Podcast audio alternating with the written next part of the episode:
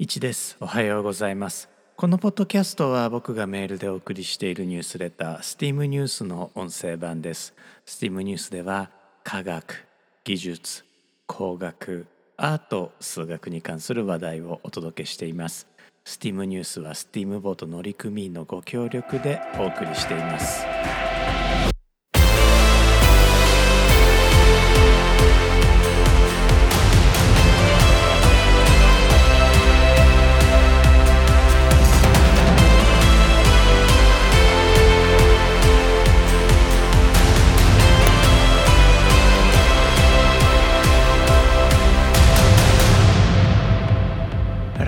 して1です。このエピソードは2023年7月14日に収録しています。実は事情があって、えー、2度目の収録になります。今週はですね、えー、僕前から疑問に思っていたことを調べていたんですね、えー、それは何かというととんかつという料理がいつから和食になったのかということなんですが、まあ、これを調べていく過程で人文学と自然科学の関係について、えー、改めて、えー、見直す機会になったんです。というわけで、えー、今週はですねとんかつと E イコール MC2 乗という話題について STEAM ニュース第138号からお届けしたいと思います。とんかつあるいはカツレツオムライスカキフライエビフライハヤシライスなど日本を代表する洋食を次々と発明したと言われている洋食店があります。それが銀座のレンガ亭です。この説は広く信じられているためある程度のご年齢以上の方は一度は聞かれたことがあるのではないでしょうか。実際3代目煉瓦亭店主木田光一は彼の父である2代目がとんかつあるいはカツレツを発明した経緯を次のように説明しています。日本人の間に肉食料理が流行したのは日露戦争後のこと。当時私どもの店では父源次郎が豚肉のコートレットすなわちカツレツに腕を振るっておりました。しかし肉料理が人気を呼ぶにつれ豚肉をソテーしてオーブンで仕上げる本格的コートレットは手間がかかりお客様が立て込む昼食時にはとても間に合いません。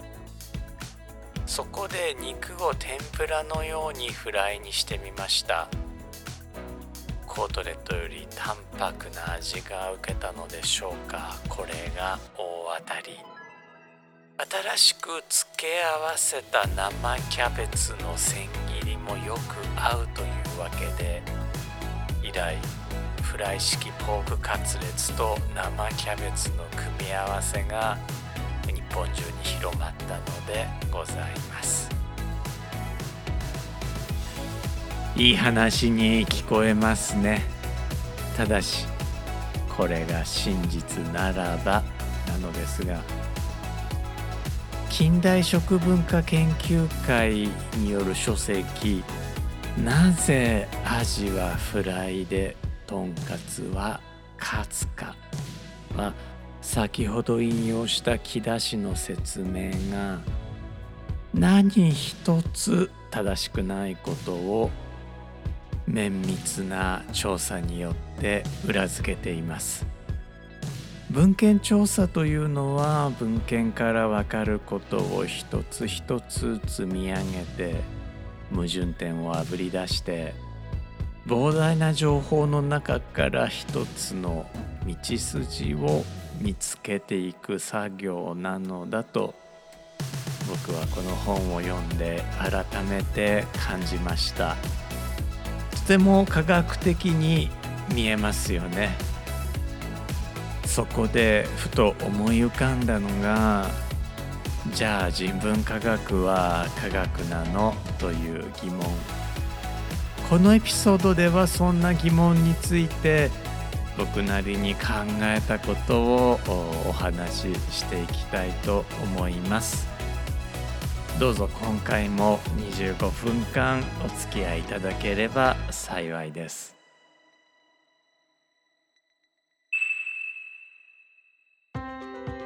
よく知られている通り僕たちの長さの単位メートルは制定当初地球の赤道から北極点までの距離の1000万分の1と決められました。実はこの定義が採用される前に試みられた幻のメートルの定義があります。それは振り子を使って長さを決める方法でした。天井からぶら下げた振り子の揺れが片道1秒の時振り子の長さを1メートルとしようとしたんです。ガリレオ・ガリレイが発見した通り振り子の周期は振り子の長さだけで決まります。振り幅とか重さとかは関係ないんです。この幻のメートルの定義はメートル法導入を主導したフランスの国民議会の理念に寄り添うものでした。王様の足すなわちフィートの長さを使わなくてよくなるからですまた古代エジプトで使われていたダブルキュビットという長さと1メートルが近いこともメートルが実用的な単位であることを後押ししました。ただ残念なことに振り子の周期が地域によって一定ではないことが後に分かったためこの定義は見送られました。精密に計測するとパリとロンドンでは振り子の周期がわずかに異なったんですその結果近い値として赤道から北極点までの距離の1000万分の1が選ばれました。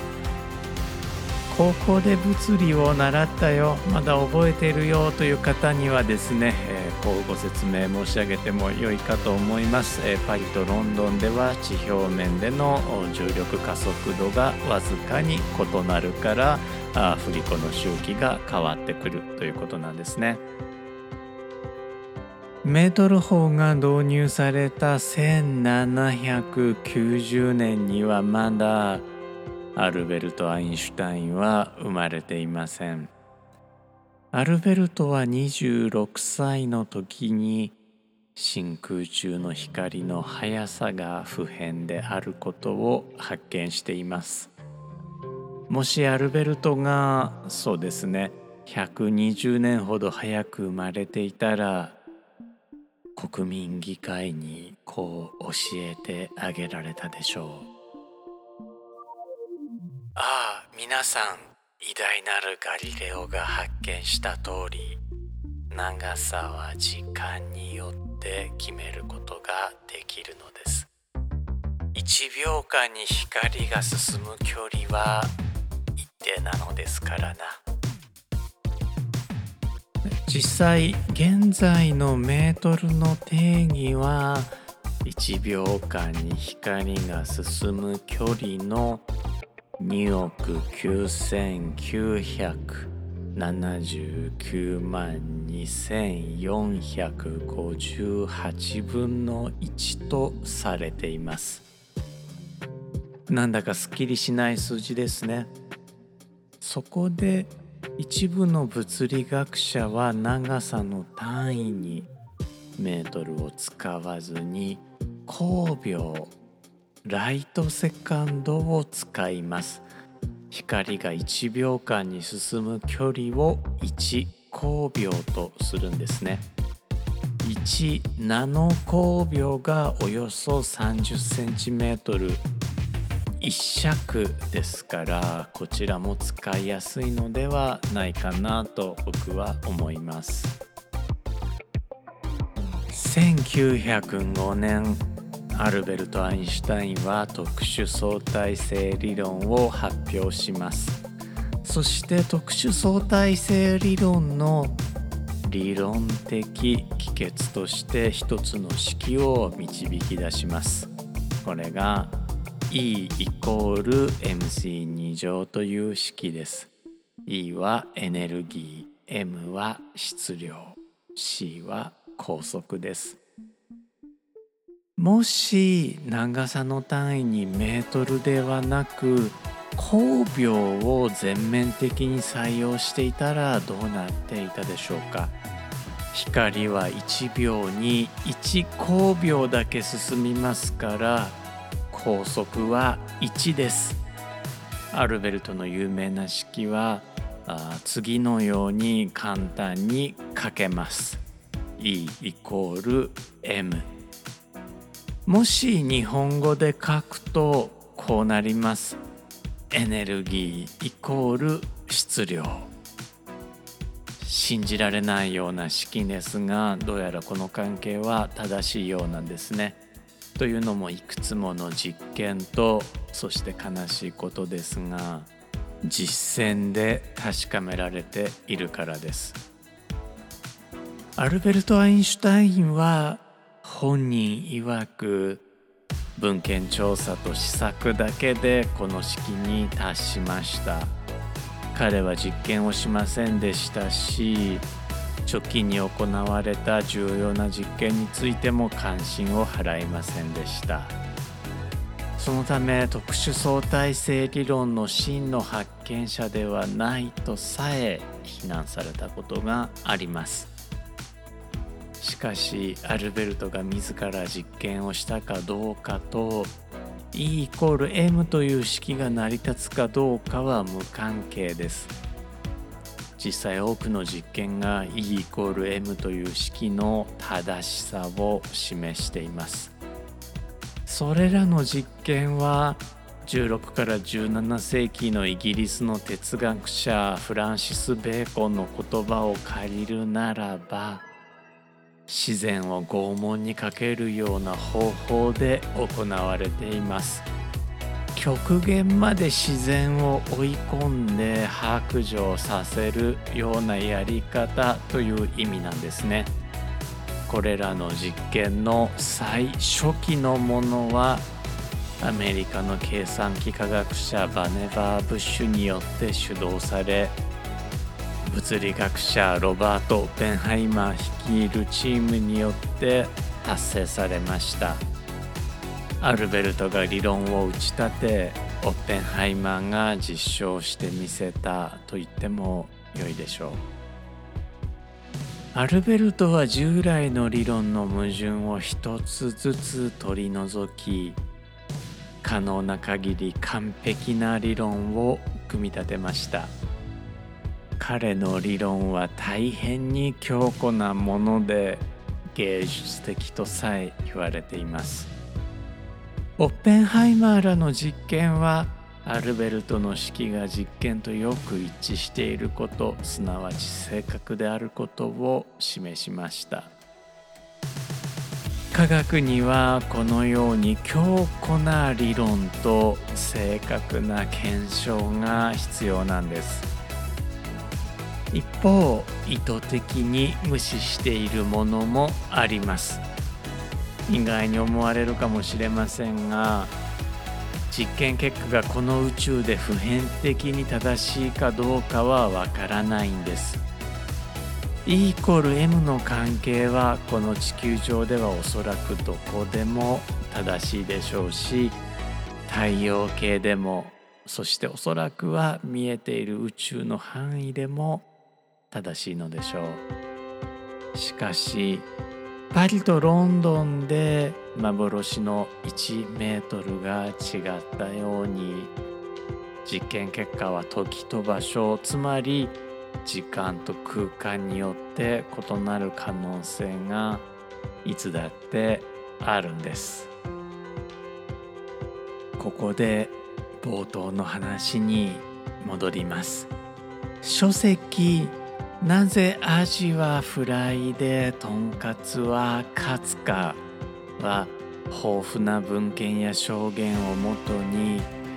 日本料理とんかつのルーツを調べています。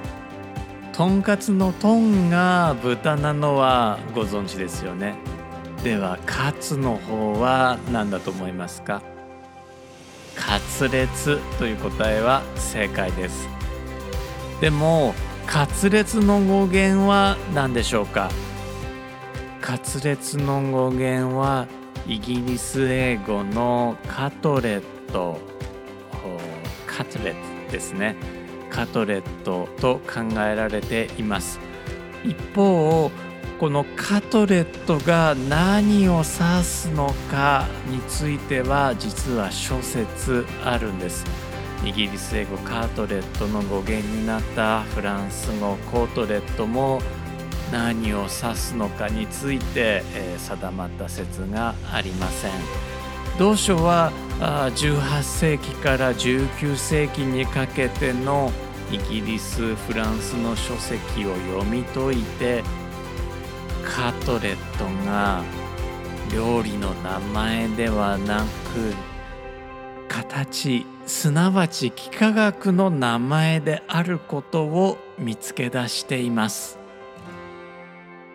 このくだり鳥肌が立つような展開だったのでぜひ書籍なぜアジはフライでとんかつはカツかを読んでいただければなと思います。ガリレオは当時幾何学の問題だった自然法則を時間の問題に書き換えたのですが明治の日本の料理人たちも幾何学の問題だったカートレットをいつの間にか魔改造して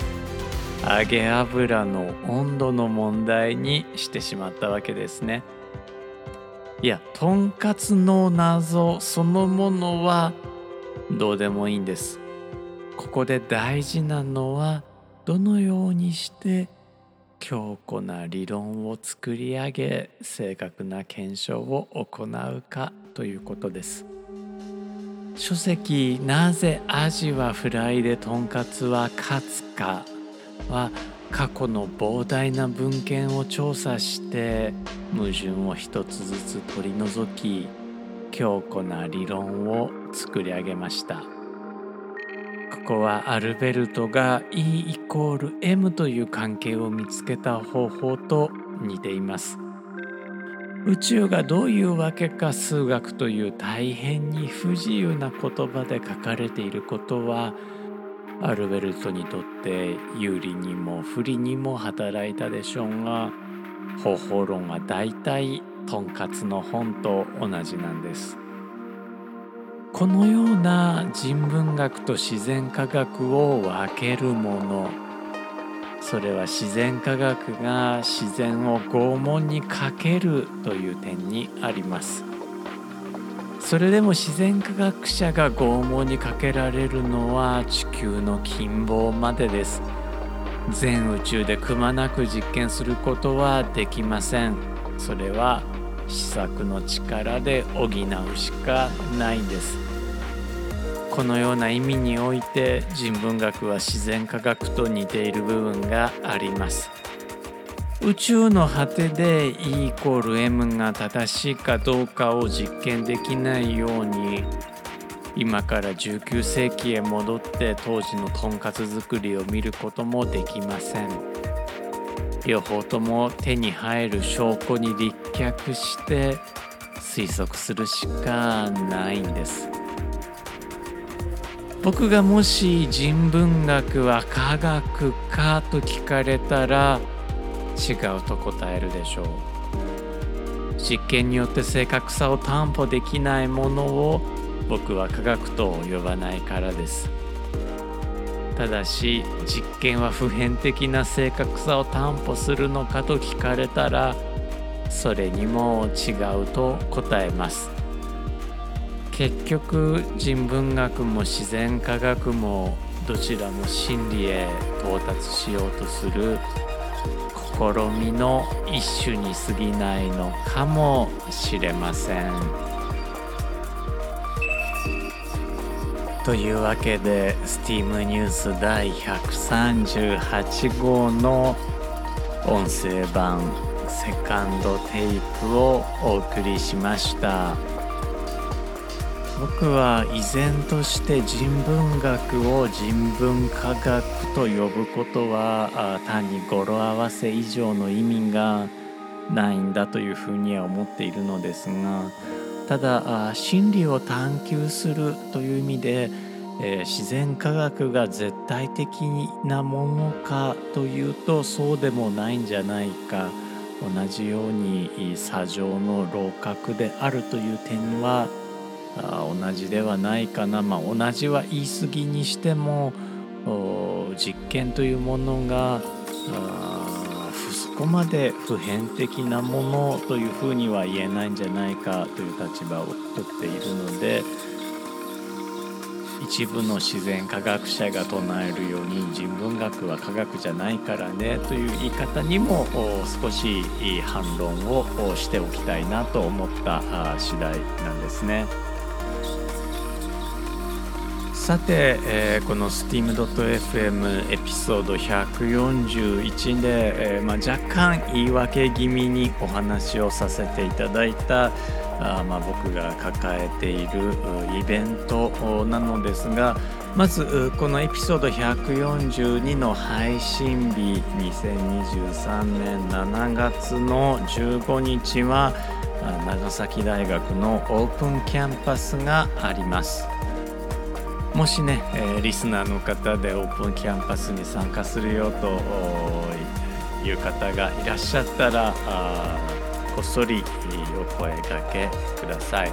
そしてですね、えー、来週はあまあ、僕が、まあ、これはもう10年以上取り組んでいる、えー、日米先端工学シンポジウムというね、えー、シンポジウムの運営がありますこれはあ日本を代表するそしてアメリカを代表する45歳以下の工学系研究者を1箇所に集めて、え丸3日間缶詰にして新しいエンジニアリングを生み出そうという試みです。全米工学アカデミーそして日本工学アカデミーがバックアップをしているイベントです。こちらの報告なんかもね、えー、この steam.fm で、えー、お送りしていきたいなと思っています。最後にもう一つご紹介です、えー、僕が主催している TEDx 出島 ED2023 というイベントを8月13日に開催します。残席ほんとわずかなんですが、まあ、どうしても参加したいという方あ僕宛てにメッセージをお送りいただければ折り返しご連絡いたします。聞いてくださってありがとうございました。いちでした。